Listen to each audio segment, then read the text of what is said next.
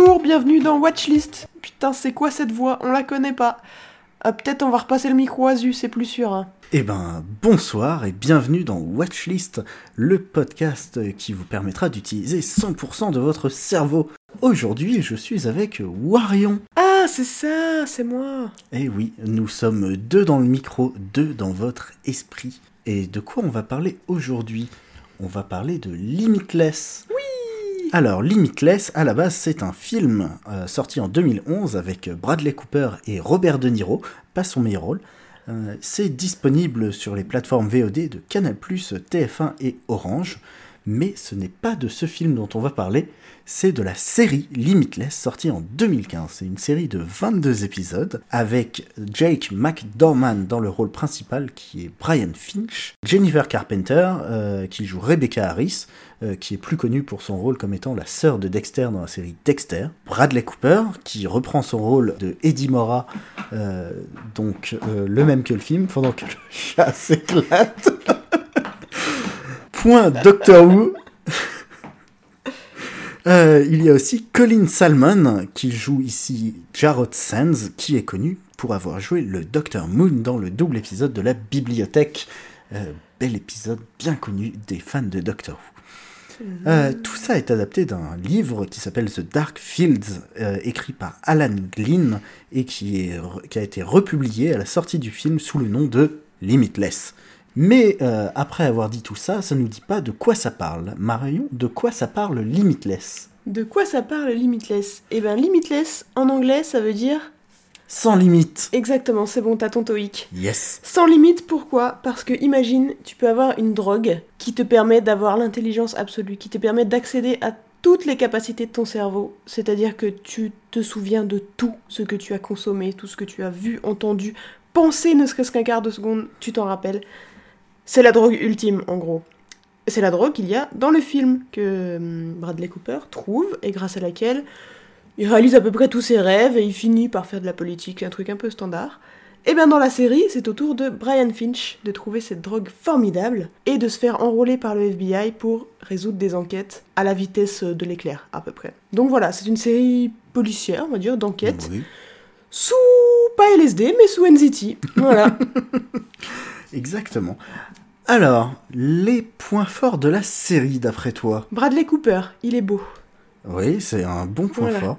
Euh, moi, j'ai noté euh, Jake McDorman, euh, alias Brian. Euh, je trouve que il porte, bon, c'est le personnage principal, mais il porte quand même bien la, la série sur les épaules. Il est, il est juste, il est drôle, il est dynamique. Je l'aime bien et j'aimerais bien plus le voir. Oui, je suis assez d'accord. Et je pense que le gros point positif de la série, c'est globalement son humour. De toute façon, toutes les scènes euh, humoristiques portées par Brian, effectivement, sont plutôt bien réussies. Et bien mises en scène souvent. Mm. Donc, euh, Si on utilise la technique du bullshit sandwich, c'est-à-dire un truc bien, un truc moins bien, un truc bien, un truc moins bien, un truc moins bien de la série. Euh, les scènes où il n'y a pas Bradley Cooper. Moins bien. Euh, Il y en a beaucoup quand Ah même. oui. Il y en a beaucoup. Alors, moi, j'ai noté, euh, vu qu'on est dans les acteurs, euh, Jennifer Carpenter, parce qu'elle a quand même une seule émotion. C'est- Et c'est un peu limité sur 22 épisodes. Mais je l'aime bien. Mais euh, oui, c'est vrai que son jeu d'actrice, c'est pas. Ça vaut pas un Oscar. Mais bon. C'est En un même peu temps, elle joue rigide, un quoi. flic, voilà. Bon. Elle est dans son rôle. Agent du FBI. Agent du FBI, tout à fait. C'est un petit peu au-dessus. Dans les autres trucs que, que j'aime bien, j'ai noté de manière générale la mise en scène et surtout la photographie. Il y a Ouf. plein d'effets visuels que je trouve très très cool, Mm. Euh, notamment ben, pour illustrer euh, le processus de réflexion qui est normalement accéléré dans le cerveau de Brian sous drogue, mais euh, pour faire en sorte que nous on puisse euh, bah, y accéder. Et plein de scènes de hacking très très cool à base de vidéos diverses et variées. Je Ouais, ne divulgacherai pas. Qui est utilisé plusieurs fois, mais qui est sympathique. Il y a pas mal de running gags, il y a pas mal de blagues euh, récurrentes. Est-ce que tu penses qu'elles reviennent trop souvent, toi euh, qui t'y connais un peu en blague? C'est pas qu'elles reviennent trop souvent, c'est que globalement, en point négatif de la série, je mettrais trop d'épisodes. Du coup, ça revient trop, mais c'est parce qu'il y a trop d'épisodes. Est-ce qu'il y a trop d'épisodes ou est-ce qu'il se passe pas assez de choses dans les épisodes? Parce que moi j'ai noté en point négatif le côté justement enquête, le, le côté euh, Monster of the Week et le fait que euh, bah, l'histoire principale avance pas assez au final. Bah c'est ça.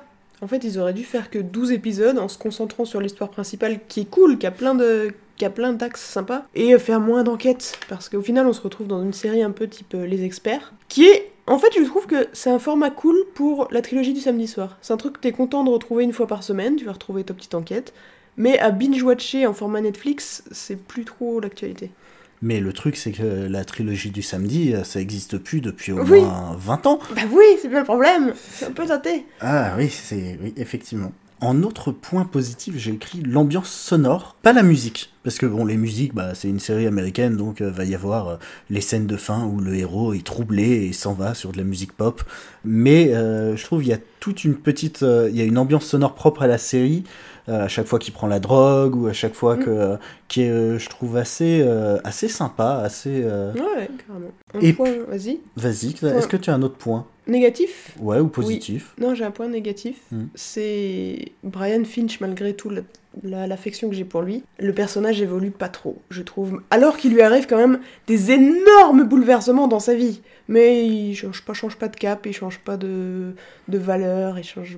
Je sais pas. Il est jamais trop challengé. Je suis pas d'accord avec ça. Je trouve que le personnage est quand même poussé à plusieurs moments dans, dans ses retranchements et justement, ce qui le différencie de ses antagonistes, c'est ses valeurs justement et le fait que même sous la drogue qui doit le rendre hyper cartésien mm. et lui permettre d'analyser euh, toute la situation, il continue d'avoir ce fort compas moral, chose que les autres perdent. oui, ben oui, parce que c'est pas logique de le garder si proche, si humain, on va dire. C'est peut-être le fait que déjà il faut que nous on puisse nous rapprocher du personnage. Hmm. Sinon, à un moment, ben, on se retrouve euh, un peu dans une série comme Sherlock, où heureusement qu'il y a Watson pour euh, nous identifier, parce que nous identifier à Sherlock, merci, non merci.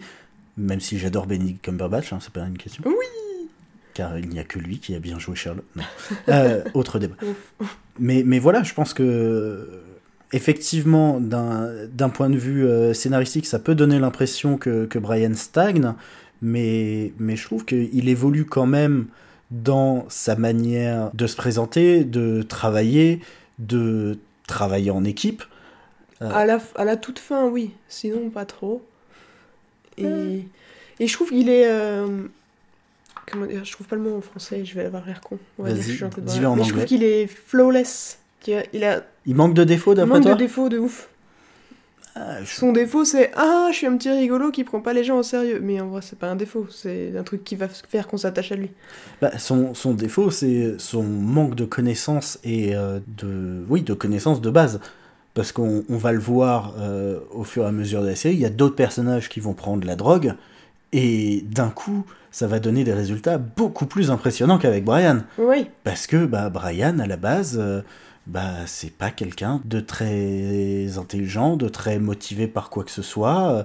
Il est gentil, mais euh, à presque 29 ans, il vit encore dans le bah dans la cave de ses parents parce que euh, bah parce que il a la flemme.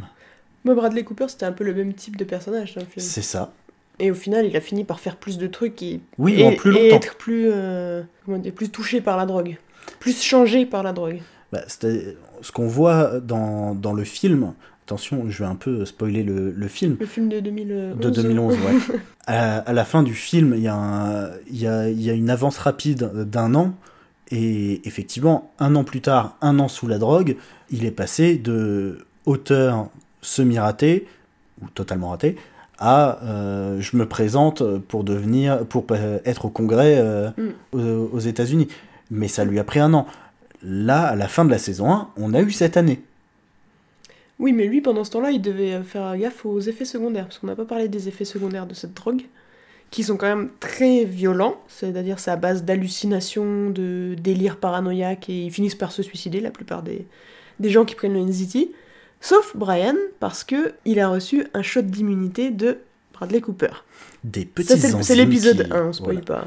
Qui lui permettent de ne pas avoir les effets secondaires, ce qui est très cool. Voilà. Et donc, dans le film, Bradley Cooper a des effets secondaires. Oui, mais justement, ce qu'ils expliquent, c'est que il a développé. Oui, c'était juste pour rebondir sur le fait que lui, ça lui a pris un an, mais parce que pendant ce temps, il fallait qu'il développe euh, tout son antidote, machin. Enfin bref, Bradley, il est trop fort. mais je sais pas. Dernier point faible pour, euh, pour moi, c'est euh, ça va un peu à l'encontre de ce que tu as dit, c'est que pour moi, je trouve qu'il manque une saison 2.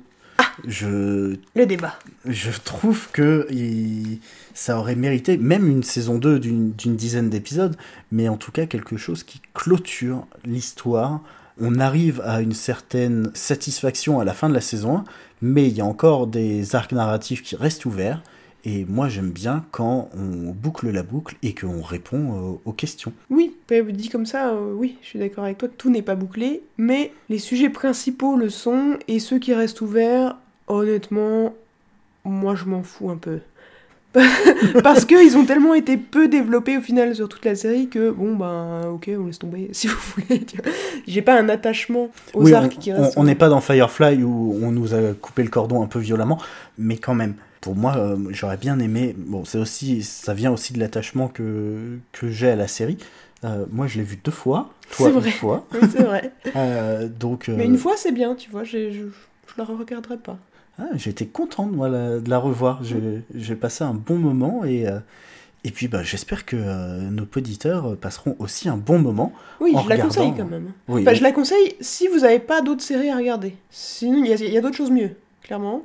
Oui, mais en ce moment, il y a, les gens ont le temps. Mais voilà, oui, c'est ça. En ce moment, les gens ont le temps et on passe des, on passe des bons moments. Si vous avez re- déjà regardé Limitless et Mhm. que bon, vous dites que vous n'avez pas envie de la regarder une deuxième fois comme moi et que vous êtes plutôt comme Warion, eh bien, on vous recommande deux autres séries.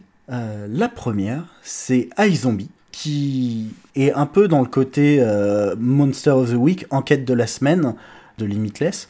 Sauf que euh, iZombie va réussir à développer un fil conducteur beaucoup plus rapidement et donc euh, va pouvoir durer ses, je crois, 4 ou 5 saisons.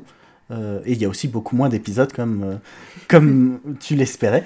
La saison 1, je crois que c'est que 12 épisodes de iZombie. C'est Voilà. un bon nombre. Et la deuxième, là, on n'est pas d'accord dessus. Pour moi, c'est Chuck. Pourquoi on n'est pas d'accord? Parce que. J'ai pas vu, en vrai. Ah, J'ai vu un épisode il y a 10 ans. Ah, bon, bah moi j'ai vu les cinq saisons.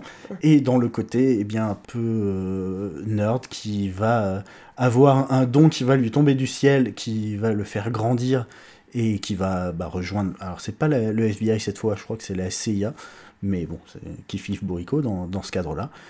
Euh, voilà, c'est une série que, que j'ai appréciée euh, grandement et.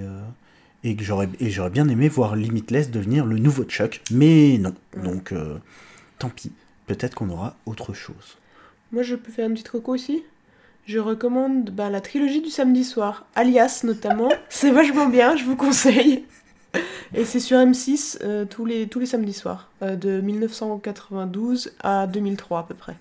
Voilà. Eh bien, merci. C'est pas du tout les bonnes années. Warion, où est-ce qu'on peut te retrouver euh, sur les internets?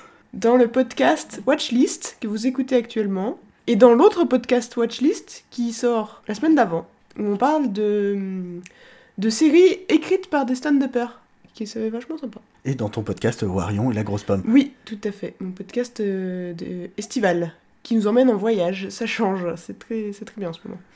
Voilà, euh, Watchlist est un podcast du label Podcut. Vous pouvez euh, nous retrouver sur les différents réseaux sociaux, euh, podcut underscore label, et sur Patreon, patreon.com slash podcut.